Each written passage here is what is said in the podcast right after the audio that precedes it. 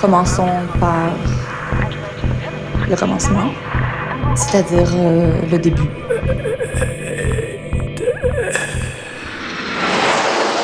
Mesdames, Messieurs, votre attention s'il vous plaît. Mayday, Mayday, quelqu'un me reçoit? Antenne dans 30 secondes. 30 secondes. Mayday, Mayday. Transmission. Transmission sur le 102.2. Il s'agit d'un signal de détresse, on doit suivre le protocole. Mayday Mercredi 18h sur Radio Canu.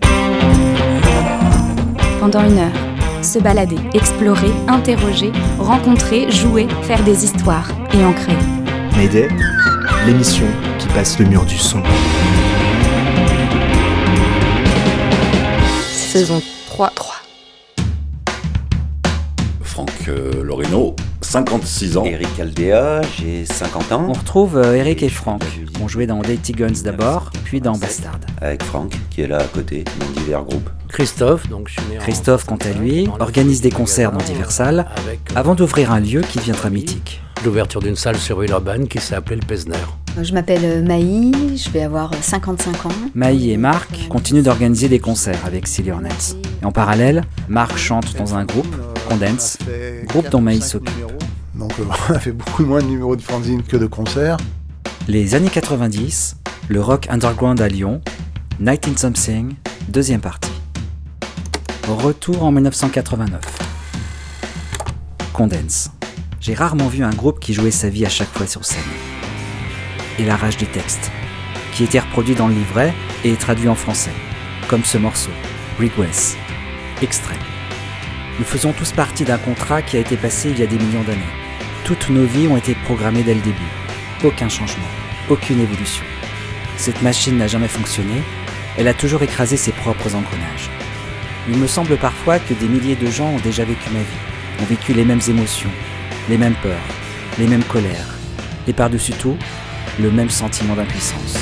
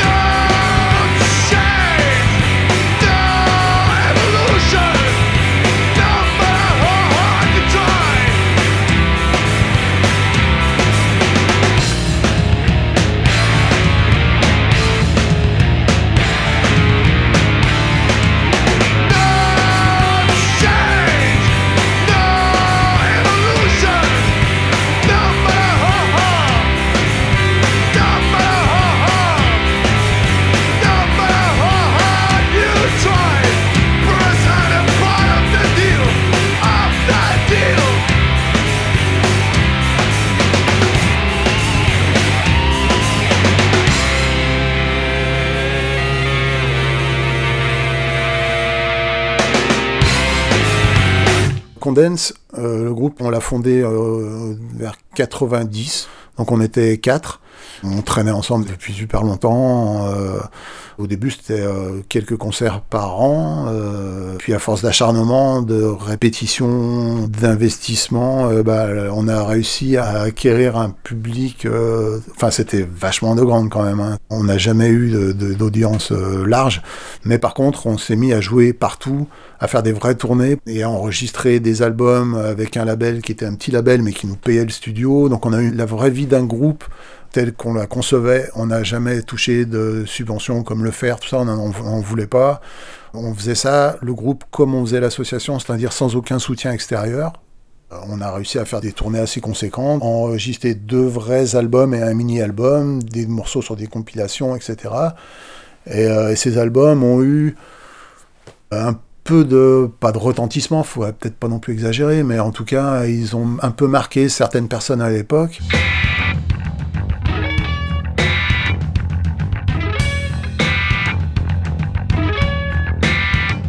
C'est un petit accomplissement parce que le groupe il est allé quelque part entre guillemets, sans qu'on ait jamais eu un succès de masse du tout. De toute façon c'était parce qu'on cherchait, puis je pense que c'était pas possible vu la musique qu'on faisait. Mais en tout cas, euh, on a réussi euh, à faire un truc qui nous semblait euh, tenir à peu près debout quoi.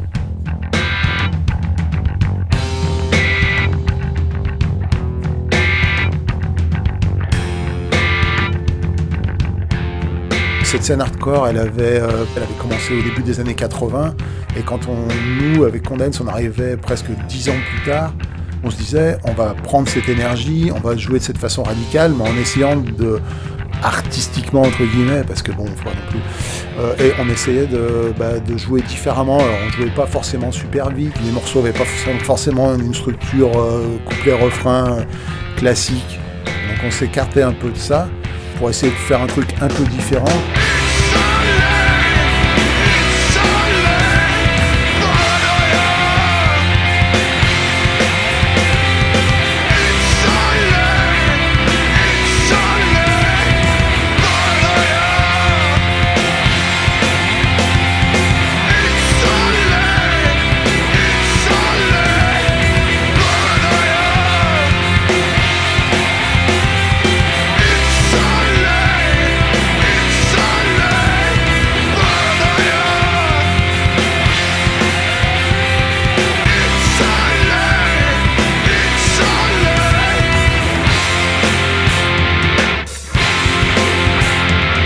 la rencontre avec Dirty Guns. Ils nous avaient envoyé une démo, il me semble, on les a fait jouer avec l'association.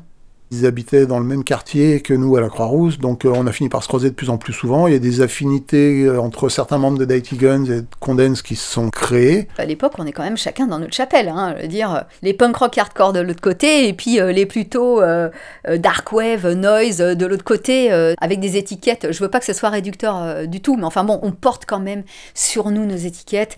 Je veux dire, vestimentairement parlant, ça se voit quand même un peu. Je veux dire, chez nous, on porte des Vans, chez eux, ils sont habillés en noir, euh, gna, euh, bon, on a un peu des chemises à carreaux, des jeans troués. Euh, moi, je suis en treillis pendant des années. puis bon, un jour, probablement qu'à un concert ou dans un bar, on a rigolé et puis paf, il se passe un truc. Condense, on répétait dans le même local parce qu'on était voisins de quartier, on répétait là à côté.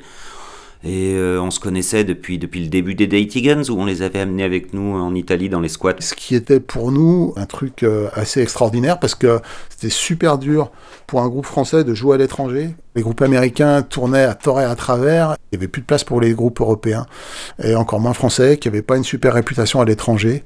Et donc Dirty Guns qui nous mettent dans leur bagage et qui nous emmènent sur une petite tournée de quelques dates euh, avec eux, euh, c'était vraiment, c'était vraiment génial. Ça nous a permis de devenir plus potes. Et puis on se rend compte qu'au-delà du sérieux de nos groupes, de l'image qu'on projette et tout dans, dans le truc euh, musical, et ben en fait on est tous euh, un peu les mêmes, à ricaner des mêmes choses, et, ça y est, et ça match, quoi. Il y, a un truc, euh, y a un truc qui se passe, quoi. Franck, le batteur euh, de Daiki, qui nous a montré comment on faisait un crépi sur une voûte pour pas que toutes les saloperies qui étaient accrochées nous tombent sur la gueule pendant qu'on jouait. Ça a été vraiment un truc génial d'avoir un local en commun, avec on mettait de la sono en commun. C'était vraiment parfait, quoi.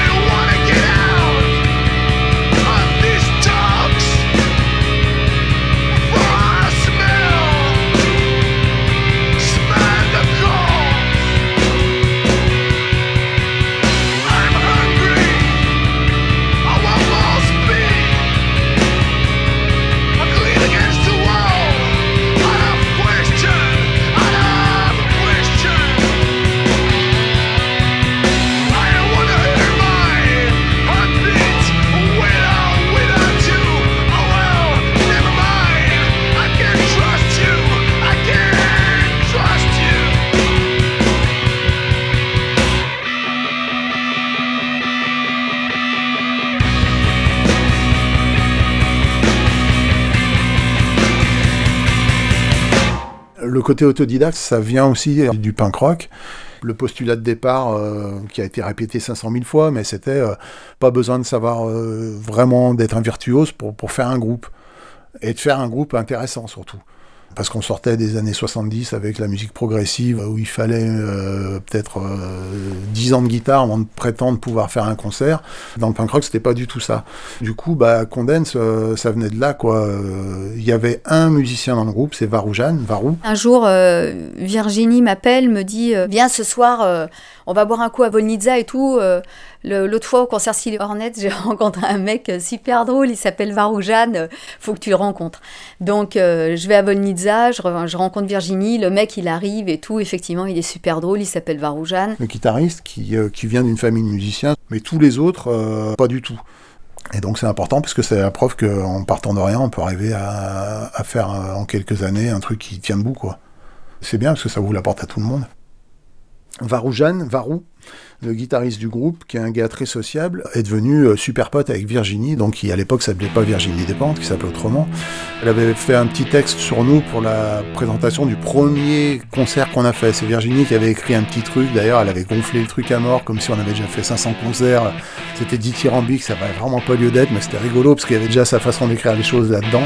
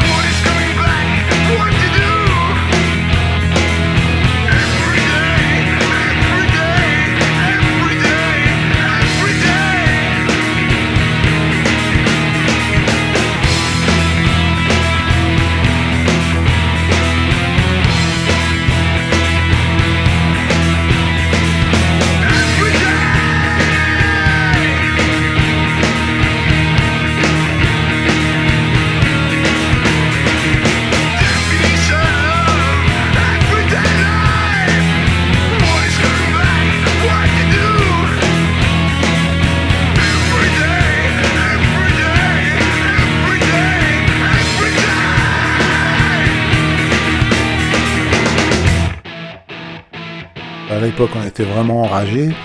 Et euh, moi, j'avais vraiment envie de faire des textes qui puissent euh, donner envie aux gens de regarder ailleurs Maintenant, il y a d'autres problèmes qui sont apparus, comme les problèmes climatiques. Euh, à l'époque, c'était pas vraiment ça qui nous donnait envie de réagir, c'était plutôt la vie de quelqu'un qui vient de la, classe moyenne et qui est censé reproduire des schémas de carrière professionnelle, de fonder une famille, etc., en se foutant complètement du merdier général. Donc nous, on avait vraiment envie, par les textes, que les gens euh, sortent, euh, parce qu'il faut pas se leurrer, je pense que les deux tiers, trois quarts, peut-être même plus du public d'un groupe euh, comme le nôtre, c'était la classe moyenne. Donc que les gens aient envie de se tourner vers autre chose, de s'intéresser à autre chose que, juste à se faire une place au soleil, et, etc. Donc les textes, c'était pour simplifier, c'était quand même pas mal ça, quoi. C'était essayer de donner un coup de pied dans la fourmilière, essayer de donner envie aux gens de faire autre chose que de manger la pâtée qu'on leur servait dans les journaux, dans les médias, etc leur donner envie d'aller dans une autre direction. I was always embarrassed by the word sacred, glorious and sacrifice. Sacred, the things that were glorious and no glory.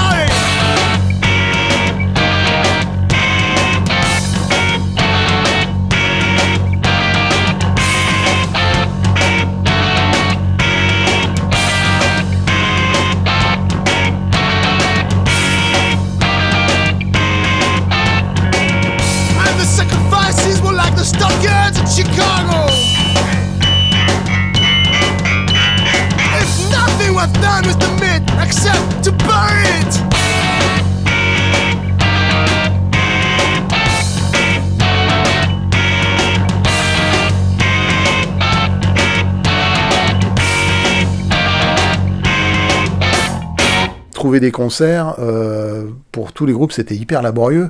On pouvait pas envoyer de fichiers son, on pouvait pas envoyer de mails. Donc c'était des coups de téléphone, envoyer des cassettes, dupliquer les cassettes, moi c'était carrément euh, euh, laborieux, c'est-à-dire il fallait faire un truc avec une mise en page pour faire une espèce de bio du groupe, aller la photocopier, etc. Enfin bref. Tu fais des cassettes, t'achètes les cassettes par 50 ou par 100, des C15 ou des C20 minutes, et puis tu t'enregistres tes démos que tu mets dans des enveloppes à bulles et que t'envoies euh, minutieusement aux salles de concert, aux radios, aux associations qui organisent des concerts, et puis tu, derrière tu passes des coups de fil, une semaine, dix jours après, ben t'appelles, et puis tu rappelles, et puis tu rappelles jusqu'à ce que t'aies les gens et que ça puisse se faire ou pas. Après, il y a eu le fax qui était arrivé. Mais oui, non, autrement, c'était au coup de fil, hein, euh, coup de fil et puis insister. Mais ça, Maï, elle t'en parlera mieux que moi, elle, elle était forte. C'était pas facile en fait de monter une tournée. Oh, nous, on pouvait pas faire comme les groupes américains qui eux déboulaient en Europe, qui venaient. Il y en a, ils venaient pour trois mois. J'avais mis en place une espèce de stratégie, euh, notamment pour euh, la dernière tournée euh, de Condense. On s'est dit, ouais, il faut, faut qu'on fasse une tournée, mais il faut qu'on parte pendant un mois, quoi. Donc j'ai fait une lettre et j'avais fait en dessous de la lettre un coupon réponse que les gens pouvaient découper et euh, ils pouvaient euh, cocher pour choisir leur date. Et il fallait qu'ils me renvoient ça euh, à une certaine date pour que moi je puisse placer les dates dans les calendriers, puis les rappeler, puis renégocier éventuellement le changement de la date pour faire un routing qui soit correct. Parce qu'il n'était pas question de faire une date à Rennes et le lendemain à Genève, ce qui nous était déjà arrivé. Parce que ben, des fois ben, t'as pas le choix, c'est comme ça et tout. Et dans l'enveloppe, donc il y avait cette lettre avec le coupon réponse et une enveloppe timbrée. Ce qui euh, les obligeait un petit peu euh, à répondre. Le rôle de la personne qui s'occupait de trouver des dates, c'était vachement ingrat. Eh ben, on a fait 42 dates en, en six semaines, quoi. Une fois que le groupe a acquis une certaine audience et une certaine notoriété, c'est les gens qui nous appelaient, donc c'était plus facile. Euh, mais c'est vrai que maintenant, les communications vont beaucoup plus vite, ça doit être moins chiant, quoi. Et même techniquement, pour enregistrer un groupe, je pense que maintenant, il y a, avec un ordinateur euh, et, les trucs GarageBand, machin et tout, ça doit être vachement plus facile de faire une démo qui se tient. À l'époque, c'était chiant, quoi, c'était dur. Ça coûtait plus cher aussi, hein, c'était plus compliqué. Donc moins abordable pour tout le monde, quoi. Et le groupe a duré jusqu'en 96. Alors retournons trois ans en arrière. Naissance d'un autre groupe avec des anciens Guns ça sera Bastard. Mon premier souvenir, c'est leur premier concert à Saint-Malo. Et comme souvent, on est quelques-uns à les suivre un peu partout. À force, ils nous ont repérés. On s'observe de loin, nous on veut surtout pas déranger. Les Bastards ont inventé un rock noise teinté de musique industrielle, d'ambiante, de jazz, de musique expérimentale. Comme des Guns auparavant, la musique des Bastards m'a touché au plus près.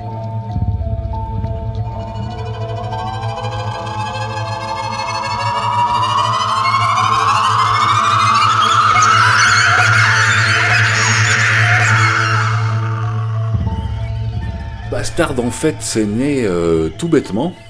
On devait assurer un concert euh, pour euh, la route du rock à Saint-Malo quand la route du rock se faisait l'hiver. Et nos deux bassistes étaient coincés à, à New York. Donc Eric a eu l'idée de demander à Jean-Mi Hallyday, Jean-Mi Berthier, de se joindre à nous. Et nous, on était donc ben, euh, Eric à la guitare, Steph à la guitare et moi à la batterie. Jean-Mi euh, faisait des cassettes, il mixait des cassettes et des bruits avant qu'il s'achète son W, euh, W30. Avant qu'il s'achète son sampler. Son sampler.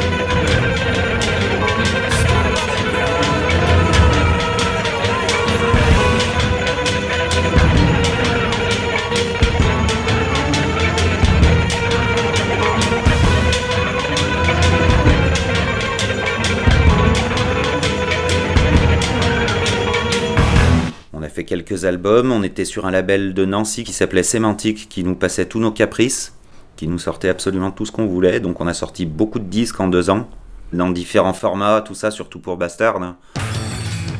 Je dirais que la principale différence entre les deux groupes, c'est la fin du, euh, de guitare basse batterie. C'est-à-dire qu'on passe avec des machines. C'est beaucoup plus libre. Bastard est beaucoup plus libre. L'horizon s'ouvre encore un petit peu plus. Et on peut faire des morceaux très planants comme des morceaux très violents et les mettre l'un après l'autre sur un disque. On trouve ça euh, normal. Pareil en concert. C'est vraiment les montagnes russes souvent.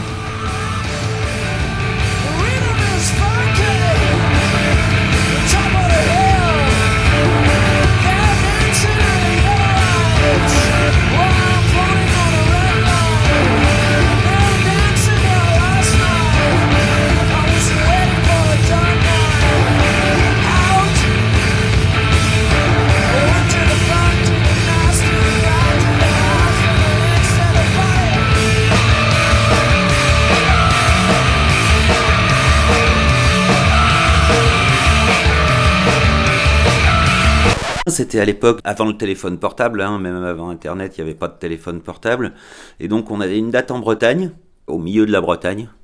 On part le matin à 8h de Lyon pour être là-bas à 6h du soir à, à 8h30, ça on l'a appris après. Le mec téléphone euh, chez nous pour nous dire qu'il annulait le concert. Mais nous on était partis, donc on s'en est rendu compte à 18h en arrivant là-bas. Et du coup, on a squatté Salle des Fêtes, qui était un groupe euh, de copains de Lyon qui jouait en Bretagne le soir même, un peu plus loin. On est allé avec eux, euh, on est allé voir où ils jouaient, on s'est incrusté, on a fait un petit set.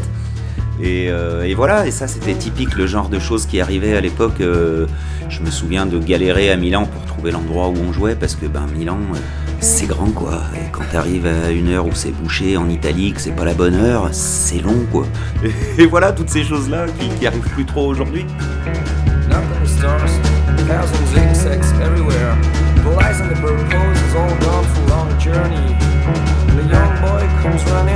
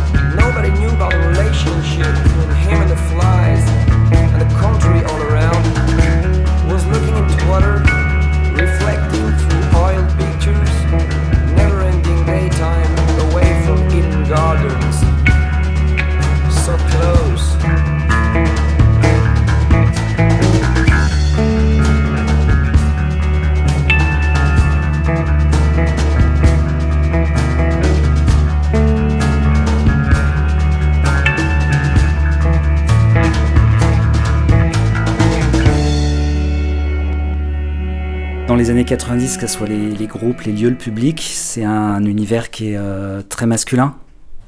Oui, oui. À part dans les organisations de concerts où on croise plus de filles, euh, dans les studios, il n'y en a pas. Euh, sur scène, en technicien, à cette époque, il n'y en a pas, ce qui n'est plus le cas aujourd'hui, bien au contraire. Mais oui, c'est très masculin, ouais.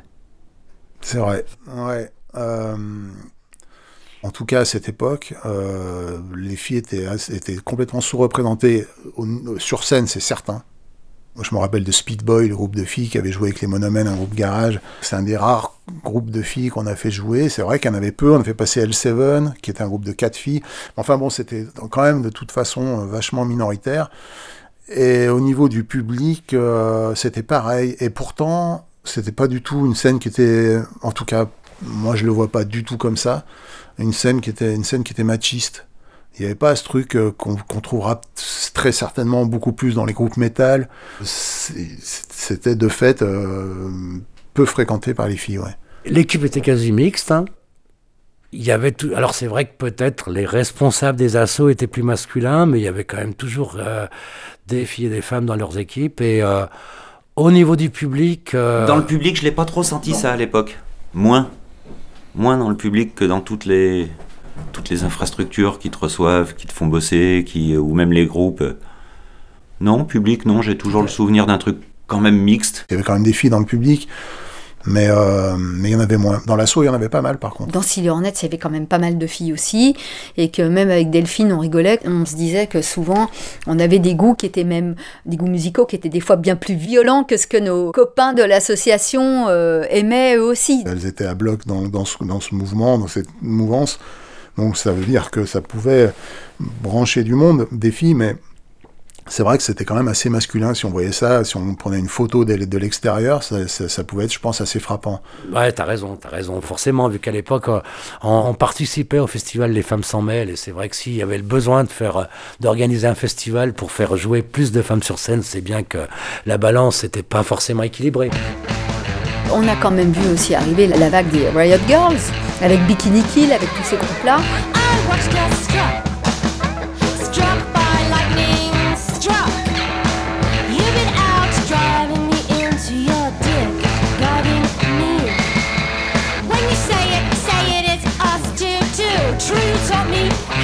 shoot and best pull up.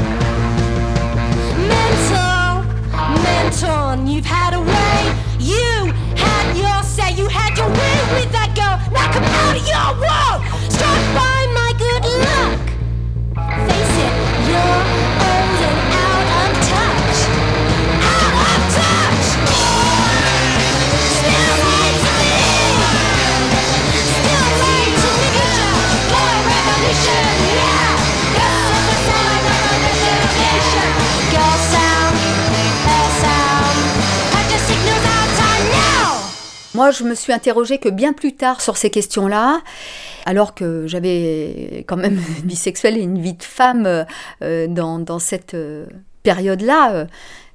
euh. J'ai vécu ça de manière très asexuée, le punk rock.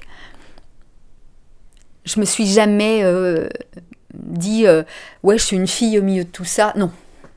Non, euh, je me suis plutôt considérée comme étant quelqu'un euh, euh, au même titre que les autres qui avait envie de s'investir. C'est tout. J'ai ma place. Je vais pas la chercher. J'ai ma place. J'aime pas être foutue dans une case, quoi. Merde. Même si à l'époque c'est pas quelque chose à laquelle je me, c'est pas quelque chose qui m'a qui m'a marqué spécialement, mais c'est en, en lisant des choses là-dessus que, je- que je m'en suis rendu compte qu'effectivement ça ça s'appliquait aussi à ce que nous on faisait. Bah, la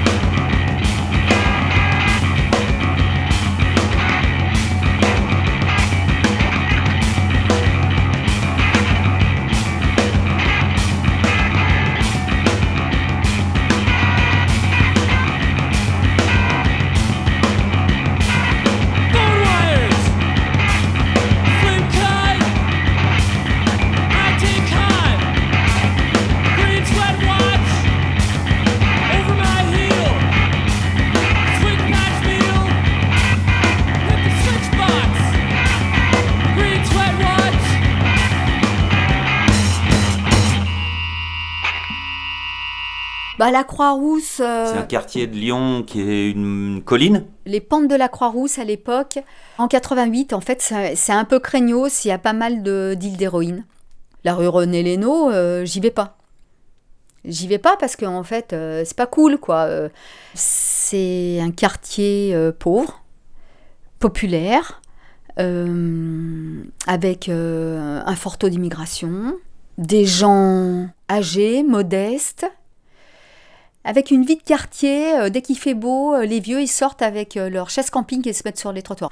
Il y a des épiceries tunisiennes, marocaines, c'est ouvert tard le soir et tout. C'est un quartier avec hum, des artistes, il y a des cafés-théâtres, il y a des intermittents du spectacle. Il y a toujours eu une forte population artistique.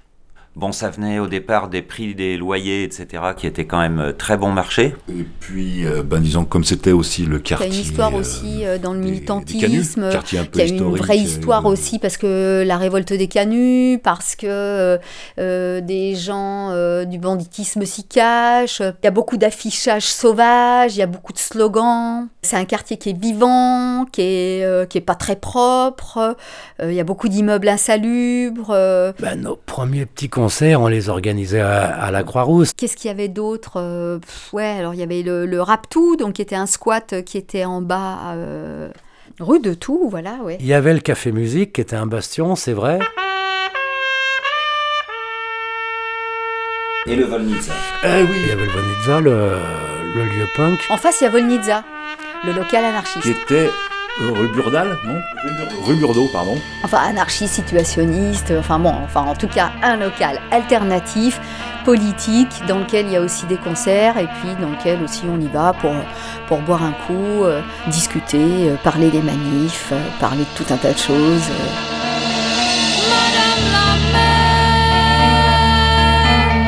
euh.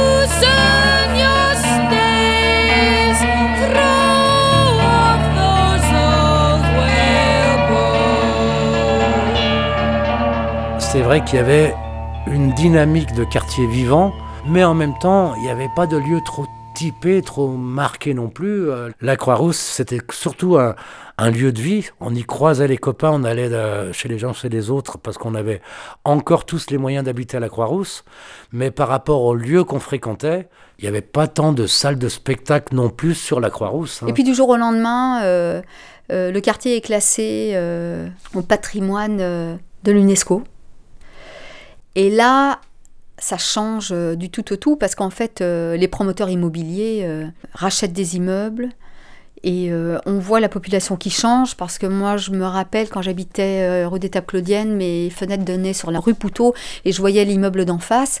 Il y avait, euh, il y avait des vieux, il y avait, euh, il y avait des familles complètes de Marocains, Tunisiens, Algériens, etc.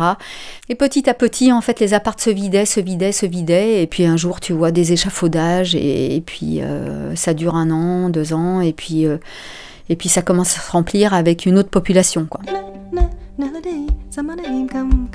Les loyers ont été multipliés par 5 et le prix des appartements aussi en 20 ans. C'est un quartier qui était très dense et où il y avait pas mal de petites salles de concert, pas mal de bars, pas mal de vie nocturne.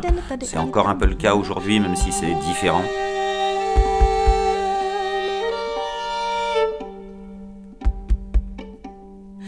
Ani já, ani sen, voda, ani prach, radost, ani strach, ani bílá, ani černý oheň, ani led, potom ani hned, ani tma, ani den, málo, ani moc, den a ani noc, ani já, ani sen, tady, ani tam, sama, ani sám, ne, ne, nečekej, sama nevím kam, kam se schovávám, nevím kam, dávno jsme oba tam a já dávno zpět, potom ani hned. On jonglait suivant la taille du groupe entre divers, euh, divers salles à Lyon. euh, À l'époque, organiser un concert, c'était se tourner soit vers le, le CCO, le Rail Théâtre. Le groupe Carte de Séjour mettait en disposition ce qui était euh, précédemment son local de répète. Le local au 32 rue des Tables Claudiennes. Pour nous, c'était le local. qui coûtait pas cher. Les gens qui nous louaient étaient super sympas, donc ça c'était des super conditions aussi. Il y a eu des chouettes concerts quand même. hein. De la Croix-Rousse.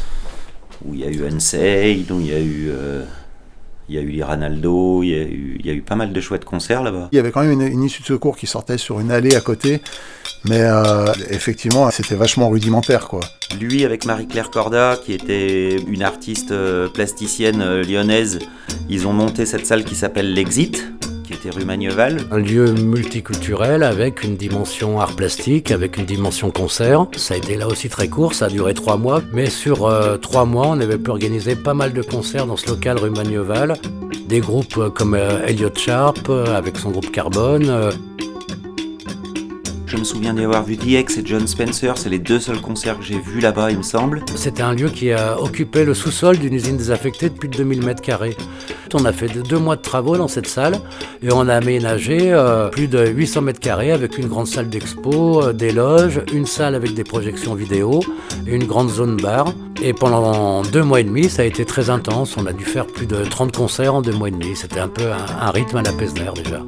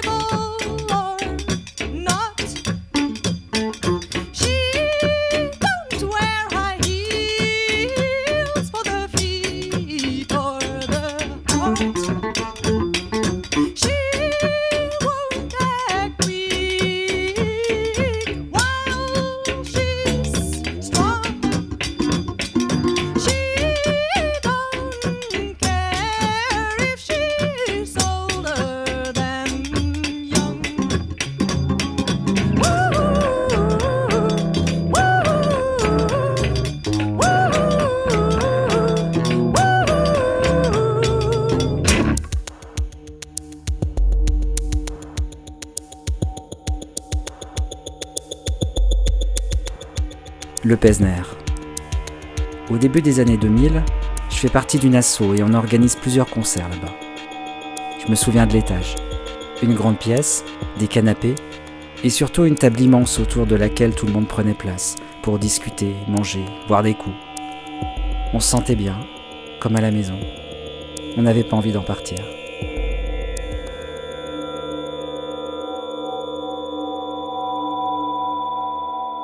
Le Pesner, c'était d'abord une volonté de créer un lieu polyvalent sur Lyon.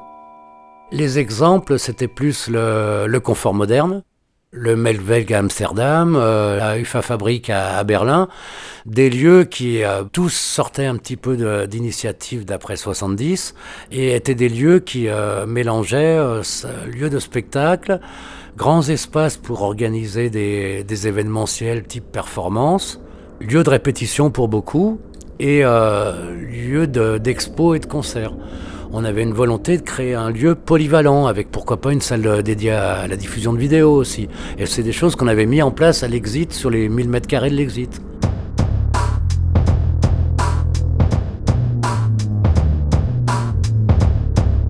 Avec euh, un noyau dur de personnes motivées, on a prospecté en espérant d'abord tomber sur un accord avec une municipalité pour qu'on nous mette à disposition un lieu, vu que notre volonté était d'avoir plutôt une usine désaffectée, de pouvoir recycler, euh, réadapter un, lieu obsolète et en transformer en centre d'art. Mais malheureusement, vu que ça n'a pas abouti sur Lyon, on s'est penché sur Villeurbanne. On a trouvé euh, à louer un local, en fait, de manière précaire dans un premier temps. Et on a donc pris contact avec la ville de Villeurbanne en leur expliquant voilà, on a une dynamique, on veut que vous nous aidiez avec des moellons, du ciment, et on s'occupe de monter une salle de spectacle. Là-dessus, en fait, on est parti sur un an et demi de tractation avec la ville pour arriver à un financement croisé pour un montant de 600 000 francs à l'époque, une somme vraiment dérisoire. Christophe, Marie-Claire et les autres membres Donc c'était euh, Christophe, membres Marie-Claire et, du Pesner, ils sont nombreux, et Damien. ouvrent un lieu. En fait, c'est ce qui manquait à Lyon. Il manquait un lieu, euh, un club, un vrai club, un truc qui est noir dedans, un, un truc qui, qui pue la clope, un truc qui dégouline, qui suinte quand les groupes ils ont joué. On n'a pas ça. Il n'y a pas de club rock à Lyon. En tout cas, euh, dans ces époques-là, ça n'existe pas. Il y a de la terre de la Croix-Rousse qui a servi à remblayer euh, la Seine pour pas qu'elle résonne. Ça a été euh, des mois de, de travail, euh, d'électricité, de plomberie, euh, de soudure de ferraille. Nous, on avait du temps. c'est vrai qu'on a fait quand même pas mal de, de boulot parce que la salle, elle a été faite avec, avec juste 10 doigts, enfin avec 10 doigts à chaque main pour tous- tous les gens qui y étaient. Et donc, il a fallu ben, faire, faire les aménagements. On a percé. Enfin, bon, il y a eu quand même beaucoup de travaux. C'était quand même un- une salle de quoi trois, Tu mettais quoi 300-400 personnes? Oh oui, facilement 400 personnes, je pense.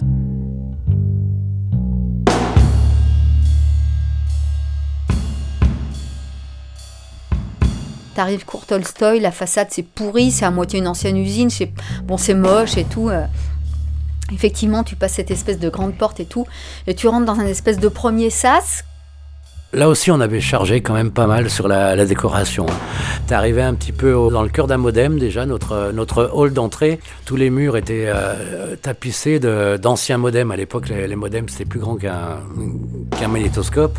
C'est là aussi où on tamponne, où tu fais ta carte de membre. Le Pesner était une association, et donc dès que tu rentrais pour la première fois dans le local, il fallait perdre du temps à remplir la carte d'adhésion.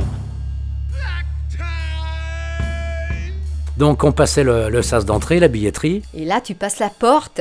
Et euh, bah, c'est tout noir, quoi.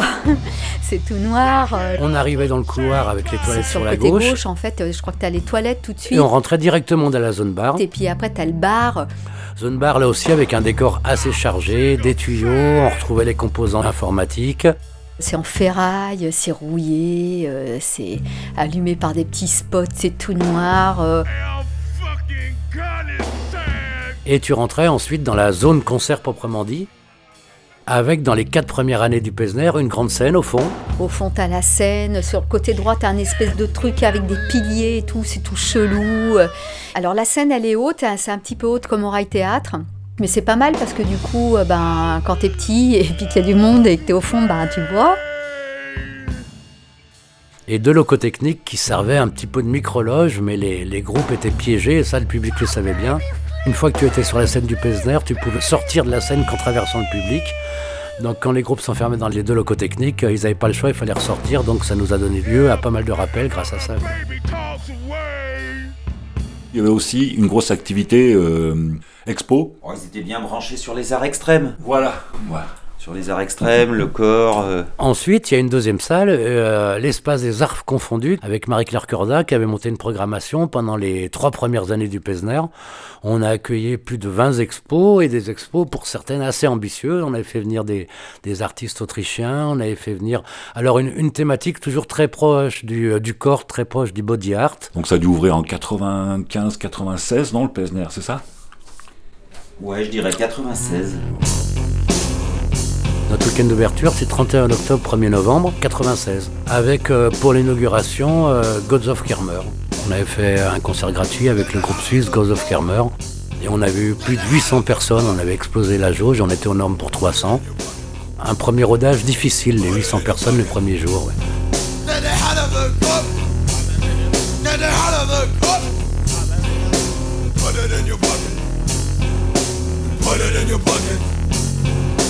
Le deuxième concert payant, ça avait été Oxbow un mardi. Et là, on avait dû redescendre très vite à 80 personnes payantes. ouais, c'était...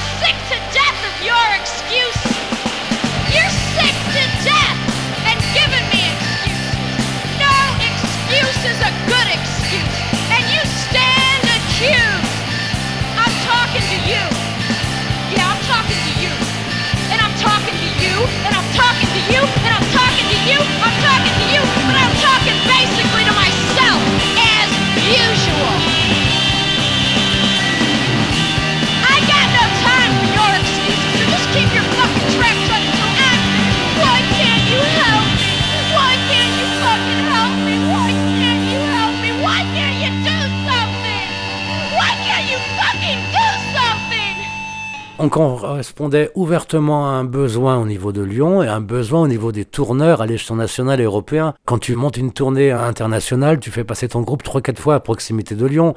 Il se retrouve à Genève, il va passer par l'Italie, il va descendre en Espagne. Petit à petit, il y a eu aussi deux, trois tourneurs français qui sont développés dans ce genre de circuit musical. Et ensuite, en plus, il y avait aussi une vraie dynamique de, une scène émergente à Lyon, des, groupes qui sont nés, euh, des assos, un fort vi- vivier associatif. On faisait entre 12 et 14 concerts organisés par le Pesner par mois et deux, trois locations de salles. C'était des assos locales qui voulaient organiser des concerts, mais on essayait d'avoir une cohérence de programmation. Ça nous a permis d'avoir un versant plus pop. Ça nous a permis de faire Stereolab, de faire des groupes assez intéressants de, de la mouvance pop, Swell.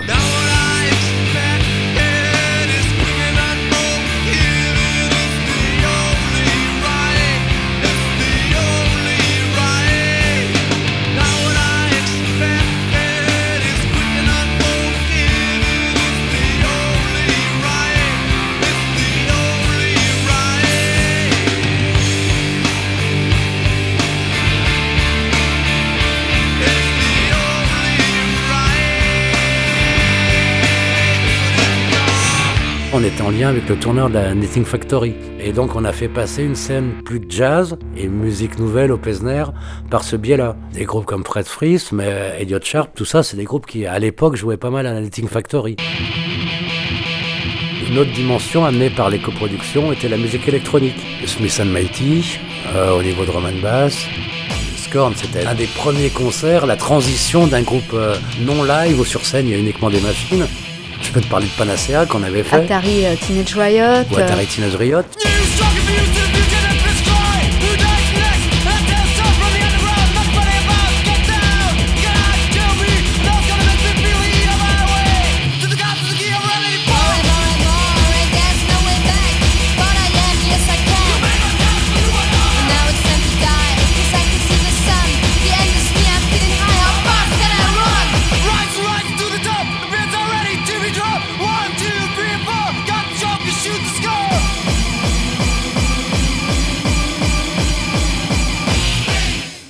Bande de personnes qui ont voulu faire un lieu euh, et qui géraient tout de A à Z, ou presque, qui faisaient appel à des, assos de temps en temps pour avoir une programmation plus éclectique, mais qui, qui avaient défini une esthétique et, et un style comme comme c'était pas le cas avant en fait. C'est un peu la première fois. La programmation, c'est la programmation centrale service, mais pas que. C'est-à-dire que tu vois aussi des trucs un petit peu plus électro, parce que c'est le début aussi de l'électro. Tu vois aussi euh, des trucs un peu plus jazz, euh, des trucs noise. Leur manière de faire les choses, euh, c'est génial. C'est- comme nous, c'est euh, avec euh, leur goût à eux, leur truc à eux.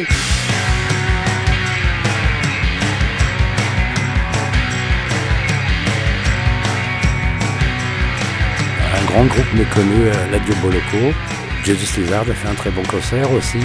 Le dernier concert de Bastard aussi été un grand moment. Ça allait euh, du noise extrême des White House à des découvertes comme il y a eu Oxbow, le premier concert d'Oxbow, je me souviens là-bas, où il y a eu des Jesus Lizard, il y a eu plein plein de choses. Des grands souvenirs, c'était aussi Lydia chez Blonde Redhead.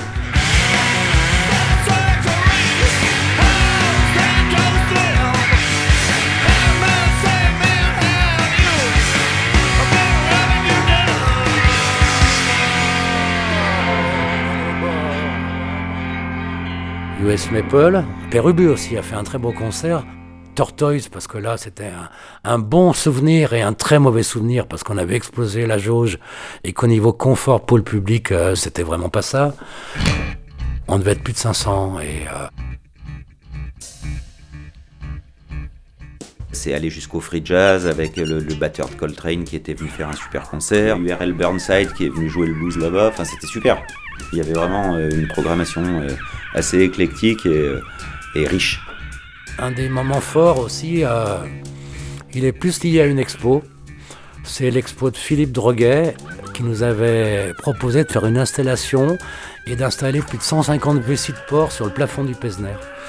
Donc on avait été obligé d'installer des IPN, de faire des soudures au plafond.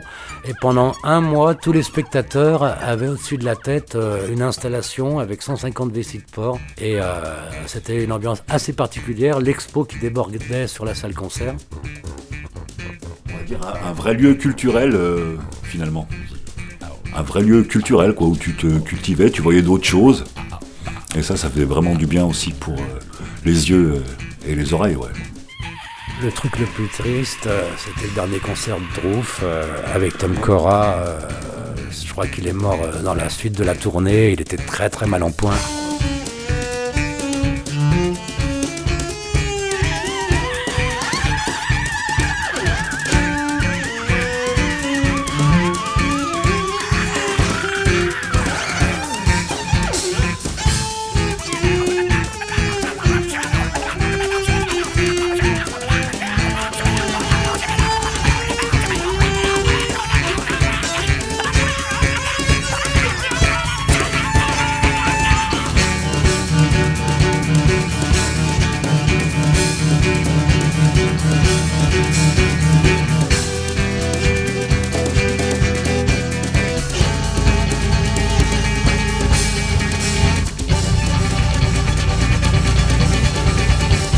T'en ai donné quelques-uns, mais euh, c'est ça qui est plaisant euh, quand tu croises des, anciens qui ont assisté à, une soirée ou deux. C'est vraiment très subjectif et chaque spectateur a sa soirée euh, souvenir du Pesner. Sur 10 000 personnes, pas un seul a le même souvenir.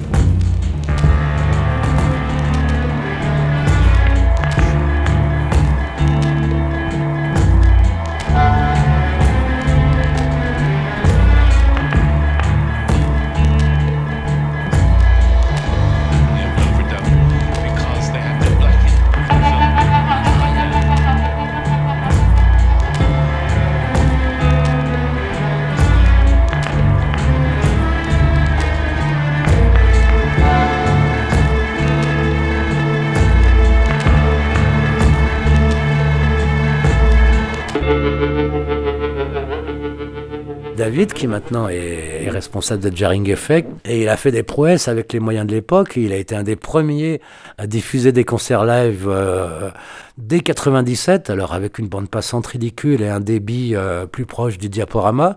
Tout était enregistré en sortie de console. Et on donnait au groupe euh, une cassette vidéo et enregistrement sur CDR de sa prestation. Les groupes vou- voulaient jouer au Pesner, ils revenaient, enfin... Et puis en tant que groupe, venir au Pesner, je pense que c'était chouette. Il y avait une chouette équipe, ils mangeaient bien. Et puis à l'étage, t'as les bureaux, et puis t'as le dortoir. Et on avait du départ conçu l'étage du Pesner comme un lieu convivial pour les groupes. Pour beaucoup, ils dormaient dans les loges du Pesner. C'était un peu à la route, mais il y avait un, un accueil avec une grande cuisine, une salle, de- une salle commune. Ils dormaient sur place, il y avait une machine à laver, il y avait de la bureautique, il y avait euh, tout un truc où voilà, t'es bien là-bas, t'es sur le lieu, tu peux faire une bonne balance, on prend pas la tête, on aime les groupes qui jouent fort. Et voilà, je pense que très souvent il y a eu des, bons retours des groupes parce qu'ils ont vu qu'ils étaient considérés, leur musique était considérée. Il y avait euh, un gros effort porté sur l'accueil du groupe et chaque fois le, le catering, la nourriture, euh, les échanges jusqu'à point d'heure après le concert, euh, la convivialité était vraiment de mise et les groupes avaient repéré la bonne adresse.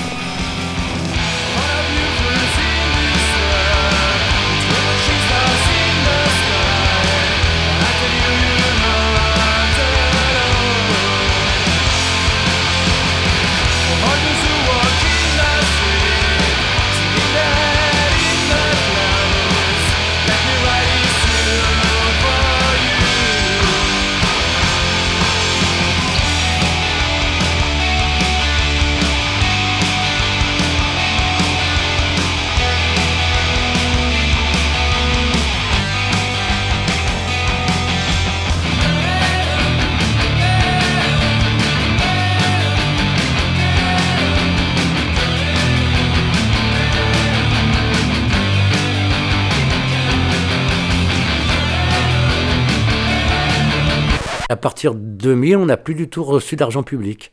On a été subventionné de 96 à 99 sur 4 ans. Et donc, euh, en 2000, on a été obligé de licencier toute l'équipe. Les quelques personnes qui étaient salariées, pas mal d'emplois jeunes à l'époque, mais on devait déjà être 6-7 salariés. On a arrêté de faire des contrats euh, d'intermittents. On a eu une programmation beaucoup plus axée, musique électronique. On a laissé tomber les expos. On a fait des gros travaux pendant près de six mois de fermeture. On a adapté la salle d'expo précédente en cassant un mur, en modifiant la salle bar, avec une euh, salle chill-out euh, deuxième son pour pouvoir faire des soirées électroniques avec deux sons différents. On a réouvert pour cette deuxième formule en mars 2001.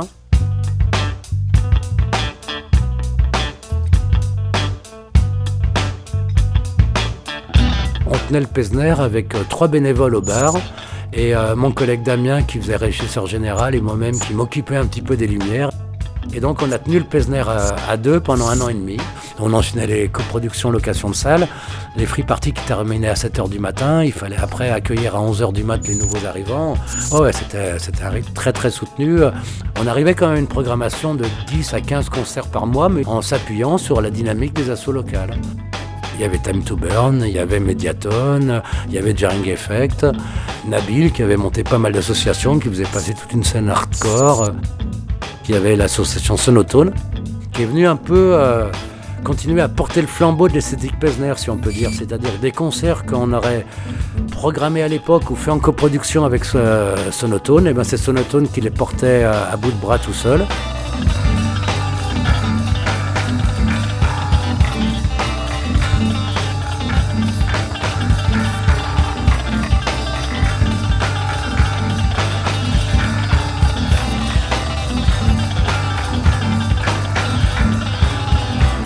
Étape importante, la fin de l'é- l'époque salariée en, en 2000. Des pressions euh, politiques. euh, en 2002, c'est Sarkozy qui arrive ministre de l'Intérieur. J'ai été de nouveau convoqué par la police euh, de, de Villeurbanne, qui était un petit peu à cran. On avait l'autorisation d'ouverture jusqu'à 1h du matin. On dépassait régulièrement jusqu'à 7-8 heures du matin dans le cadre de free party intramuros. Et tout ça parce qu'on savait que la mairie nous soutenait plus ou moins explicitement, mais sans aucune convention de signer. Et donc euh, j'ai convenu avec la police municipale qu'on s'arrêterait en juin. Puis jusqu'à 2003 2002 ou 2003, c'est ça? 2002 Non? Un truc comme ça. Et on a fermé pour de bon en juin 2002. Donc ça a tourné encore pendant un an et demi. Ça fait bientôt 20 ans que le lieu est fermé. C'était un espoir déçu aussi parce que l'usine qui nous entourait, une ancienne imprimerie, était abandonnée. Et on avait monté un projet, on voulait franchir un palier. Là-dessus, la ville ne voulait pas. Sans possibilité d'agrandir, on estimait qu'on avait fait le tour. C'était une lassitude, c'était le fait qu'on avait quand même vraiment éreinté les murs, hein, plus, de, plus de 400 concerts en, en 4 ans. Là, c'était vraiment un lieu qu'on avait usé. L'usure des murs, l'usure des personnes, bien sûr.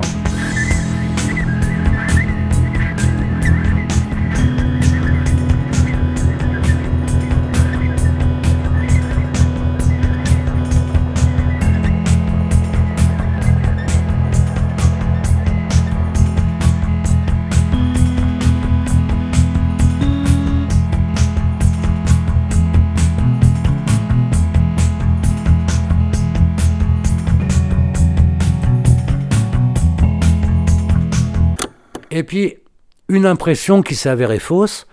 À l'époque, en 2002, on pouvait se poser la question euh, est-ce que les concerts ont le même avenir? Est-ce que euh, la dynamique s'est pas retournée dans les, dans les champs, dans les free parties du week-end? Mais finalement, la preuve en est euh, non, non, l'émergence des groupes et la dynamique de la scène, plus que jamais, continue en 2020. ouais.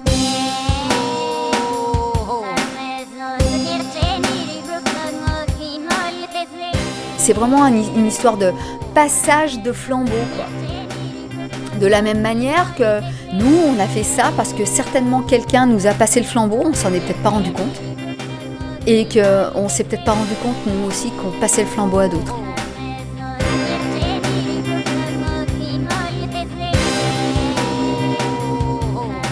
C'était un peu euh, un passage de relais. On se disait qu'il était temps à l'émergence d'autres initiatives. Et d'ailleurs, tu vois, euh, le Café Musique encore à l'époque, euh, le Sonic, le Grand Zéro, euh, le flambeau a été, euh, a été repris.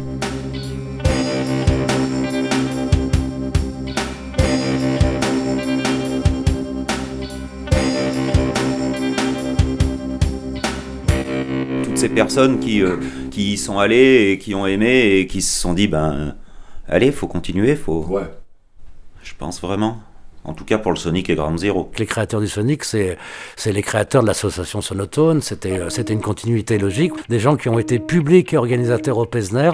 Le Grand Zéro, alors euh, pour les plus anciens d'entre eux, certains sont un peu, un peu trop jeunes pour avoir connu le Pesner, mais pour les an- plus anciens d'entre eux, c'est sûr que le Pesner a été un des, un des exemples à suivre, et par la programmation, et par le côté un petit peu do it yourself où euh, on se débrouillait par nous-mêmes, on n'avait pas vraiment de, gros subsides. Et euh, ce qu'on avait demandé, c'est marrant, quand j'ai vu un peu la, volonté de départ du Grand Zéro, c'était un peu similaire. On voulait des moellons, du ciment et laisser nous faire.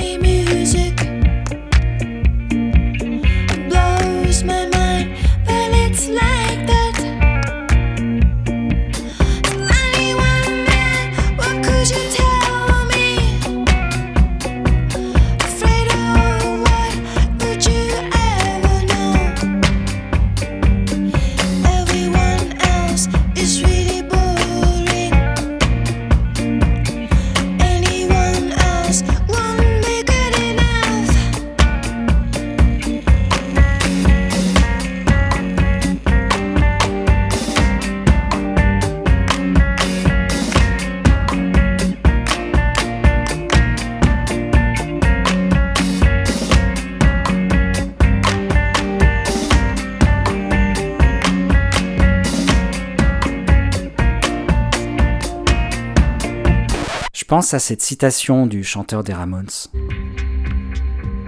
On n'est vraiment qu'un maillon de la chaîne. J'ai toujours pensé que c'était cool de voir comment ça se transmettait de génération en génération, comme ces trucs d'arbres généalogiques. Voir notre nom mentionné avec tous les autres, c'est un plaisir. Mais aucun de ces noms n'est aussi important que la chaîne.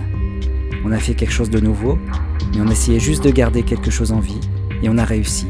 Ça continue. Bien sûr, c'est presque que du pompage. De toute façon, c'est des trucs que tu prends dans la tête qui te vrillent et qui. Waouh Après, il se trouve qu'avec euh, l'ancienneté, tu arrives à analyser ce qui est produit comme musique et à, voir comment c'est fait. Et donc, tu essayes de t'en rapprocher sur certains biais, quoi. Mais euh, oui, il aurait rien eu sans. euh, je sais pas, mais c'est- difficile à dire, mais les Sex Pistols n'auraient pas existé sans Alice Cooper, qui n'aurait pas existé sans euh, Chuck Berry, qui n'aurait pas existé sans Intel, qui n'aurait pas existé sans. Et puis tu remontes jusqu'à Bach. Hein. On peut pas parler euh, de l'organisation de concerts sans parler euh, des agences de booking, sans parler des groupes, sans parler du public, sans parler de tous ceux qui ont été les relais. On a été tous à un moment des maillons dans un circuit euh, local et puis dans un circuit aussi beaucoup plus global. Et euh, tout ça en faisant tout par nous-mêmes, donc avec l'esprit euh, do it yourself et en étant indépendant, sans passer par les majors, par les subventions. tous les gens qui ont œuvré, que ce soit, j'en sais rien, à Audincourt. Alors je cite Audincourt parce qu'on a fait un concert avec Condense à Audincourt avec des gens qui étaient adorables euh, dans un pauvre bar euh, où il y avait de la sueur par terre, euh, ou alors à Charleroi en Belgique, dans, une, ville sinistrée économiquement. voilà, et bien il y a partout dans le monde, bah, il y a des gens qui, ont le cœur à ça et, qui se cassent le cul pour qu'il se passe quelque chose, parce qu'ils ont envie de se faire plaisir, parce qu'ils ont envie de faire plaisir aux autres. Tu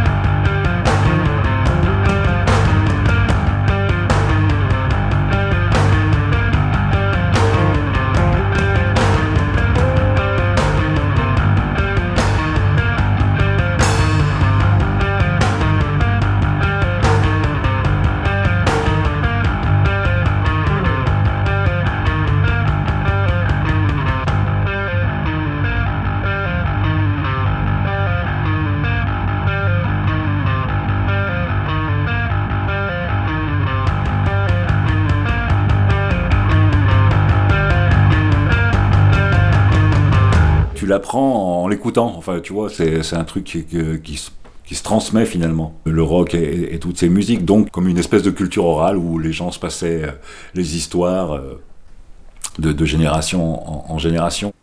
Tu la déformes quand tu veux la, la raconter à ta, façon. Je fais de la musique et, j'aime ça, point.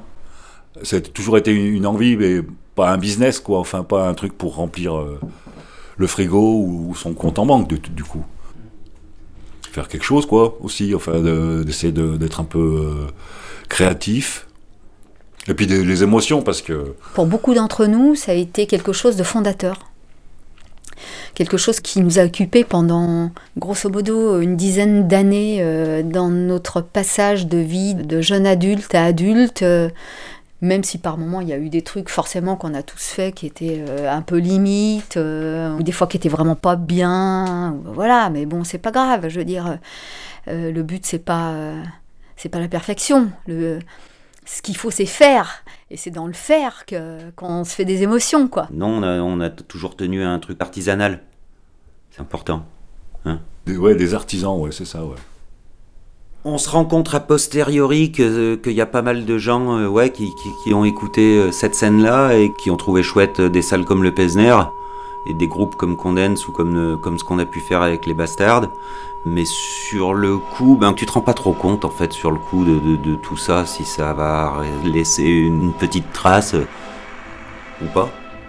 Si c'est dans la postérité, euh, tant mieux, mais euh, c'était pas. C'était vraiment pas le but et, la pensée. Enfin, on faisait quoi, c'était l'action. Enfin, euh, j'ai envie de dire s'occuper.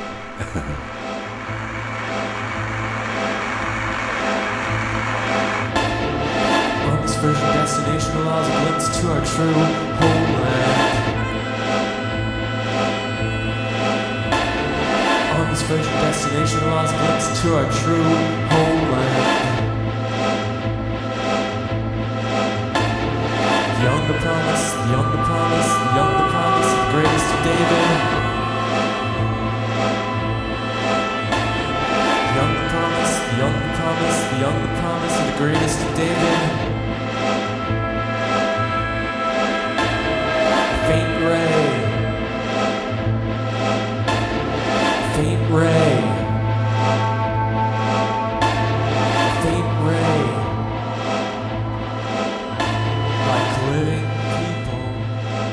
J'ai toujours pensé que cette décennie avait été une pierre angulaire du rock underground.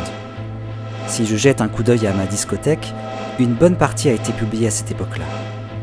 Alors je me demande, est-ce que cette période est fondatrice sur le plan musical, ou bien est-ce que c'est tout simplement celle de mes 20 ans, et donc l'âge des découvertes et des chocs musicaux? Si j'avais grandi ailleurs, 15 ans plus tôt ou 15 ans plus tard, est-ce que je n'aurais pas eu l'impression de vivre une époque incroyable? J'ai posé la question à mon ami Azam, qui, comme chacun le sait, en connaît un rayon sur la musique. Les années 90 sont une période très riche, avec l'émergence de plein de musiques différentes. Le hardcore, la noise, le shoegaze, le hip-hop, le death metal, les musiques électroniques. La scène lyonnaise de l'époque n'a eu qu'un impact musical limité, et seuls des gens comme nous s'en souviennent. Mais par contre, ces groupes sont parmi les premiers à s'être débarrassés de l'étiquette Made in France, à avoir des fans dans de nombreux pays et avoir fait des tournées lointaines. Certaines personnes disent que c'est la dernière décennie aussi riche musicalement. Mais là-dessus, c'est compliqué. La musique est comme un iceberg. On en fait difficilement le tour. On n'en voit pas le fond. On ne suit pas forcément tout. Le curseur se déplace sans cesse. Et puis, c'est une période importante parce que c'est la nôtre. On écoute la musique de son âge et on a aussi l'âge de la musique que l'on écoute. Ça ne nous empêche pas de nous enthousiasmer pour des groupes qui sortent des disques en 2021. Au contraire, la scène est plus vivante que jamais. Mais on en revient souvent à sa musique à soi, celle qui précisément nous a fait aimer la musique, celle qui a fait ce que nous sommes maintenant.